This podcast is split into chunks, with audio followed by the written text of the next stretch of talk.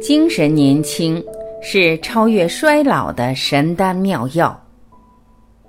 马月霞。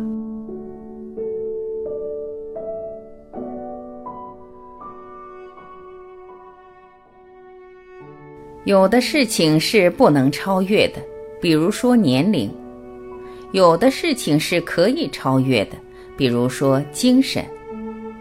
没法超越的东西交给命运。可以超越的部分留给自己。衰老是大自然永恒的规律，谁能阻止秋天慢慢变黄的落叶呢？但是对衰老的态度，我们可以有多种选择。用精神年轻超越衰老，让我屡试不爽，让我对生活充满着激情、梦想和热爱。什么叫精神的年轻呢？精神的年轻就是保持自己不凋谢的记忆力，保持自己不凋谢的执行力，保持自己不凋谢的学习力。当你停止学习了，当你懒于思考了，当你觉得自己真的老了，拜托了，那你就是真的老了。怎样保持自己的精神年轻呢？哲学家叔本华说过。在踏上人生旅途时，你要做的最重要的一件事就是接受现实，因为心甘情愿地接受现实是战胜之后所有困难的第一步。我就有切身的体会，随着年龄的增长，我的身体发生了很大的变化。我经常嘲笑自己：“你耳聋、眼花、腰疼、腿瘸，你以为你是谁？”我是谁？我就是我自己呀！我就要接受这种衰老的现实，在接受现实的基础上，我努力活出高贵的自己、优雅的自己、激情的自己、自由的自己。我还为自己定出了生活方式：当有体力的时候，我就用体力活；当步入老年、体力欠缺的时候，我就用智力活。当智力满足不了我生活需求时，我就用智慧活。一，不断学习新观念、新知识、新技能，是跟上时代发展步伐的唯一途径。我们这个时代发展一日千里，每天都有新知识、新观念、新技能出现。如果老年人不善于学习，就会成为这个社会的边缘人。不但分享不了改革开放高科技带来的成果，而且很多事情还感到束手无策。比如说，在手机上交各种费用；比如说，在手机上购买飞机票、火车票；比如说，在手机的京东商城和手机淘宝购买自己许多心仪的物品。当我通过学习掌握了这些技能，让我足不出户就可以处理很多生活中的事情，让我的出行变得简约而轻松，让我在家里就可以购买到非常前沿的产品，让我的生活变得丰富多彩。二，比衰老更可怕的是内心无处安放的焦虑。耶稣在布道时说。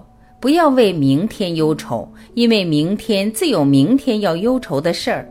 每一天承担当天的忧愁就够了。所以说，我们唯一能够把控的就是当下，就是今天，就是此时此刻。因为活在当下的时间越长，越容易和当下进行互动，不断的去寻找、去感受我们激动、喜悦的兴奋点、小确幸。当把这些兴奋点、小确幸像珍珠项链一个个的串起来，那就是我们生活的品味和幸福所展示的画面。每天，我怀着欣喜的心情迎接新一天的到来，和每一个充满未知的日子共同翩翩起舞。坚持每天写博客，把自己的小感悟、小惊喜、小确幸用博客的形式表达出来。在这个过程中，梳理了自己的思绪，锻炼了自己头脑的敏感度，锻炼了自己捕捉幸福的能力。难道说幸福还会跑啊，会飞呀，还需要你捕捉呀？我想说的是，幸福是需要捕捉的，因为有些小事你认为幸福，真的就是一种幸福；有些小事你认为不幸福，真的就会给你带来苦恼。眼睛不要盯着那些婆婆妈妈、小肚鸡肠、磨磨唧唧的事儿，那些事儿和我们一毛钱的关系都没有。当你盯着那些小事的时候，大事你就松懈了。当我们关注大事、把控大事的时候，那些小事就像尘埃一样四处飘散。那什么是大事儿呢？当然，健康是大事，快乐是大事，自由是大事，激情是大事。所以在力所能及的范围内，我和老伴儿每年都出去旅游或者旅居。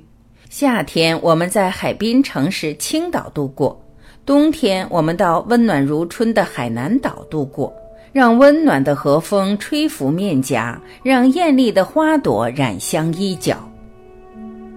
追求健康是我们一生的功课，健康包括每天有快乐的心情，每天餐桌上有健康的食材，包括发展我们的许多爱好，比如读书、听戏。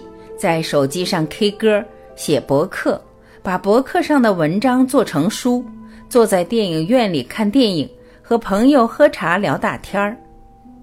因为健康和心情有密切的联系，好心情促成了好身体，好身体成全了好心情，它们相辅相成，缺一不可。如果在身体不爽的情况下还能拥有好心情，还能保持对这个世界的好奇心，还能营造出许多快乐，那你真是个值得骄傲的老年人。三，人活到什么年龄段，也不要忘记把自己打扮的优雅高贵。我们在自己经济承受的范围内，把自己打扮的优雅和高贵。老年人一定学会买衣服，买好衣服，买漂亮的衣服。首先，在买衣服的过程中就充满了快乐，这个过程中展示了对生活的审美能力和对生活的热爱。家里的用品也要和这个时代同步，包括床上用品、厨房用品、餐具、茶具，保持自己精神的不衰老，体现在生活的各个方面。有的老年人怕给自己花钱，在怕给自己花钱的同时，心里又觉得委屈，这真是得不偿失了。有的老年人非常喜欢买处理品，买便宜货。当你身上穿的也是处理品，当你家里摆的也是处理品，当你吃的用的都是处理品，对不起，那你就变成了一个需要处理的人了。精神上的不衰老，才能不念过去，不畏将来。就像伟大思想家雷因霍尔·德尼布尔说的这段话：“愿上苍赐予我安宁的心境，让我接受无法改变的事情，并给我无尽的勇气，让我去改变那所能够改变的事情。”再赐予我足够的智慧，去分清这两者之间的细微差别。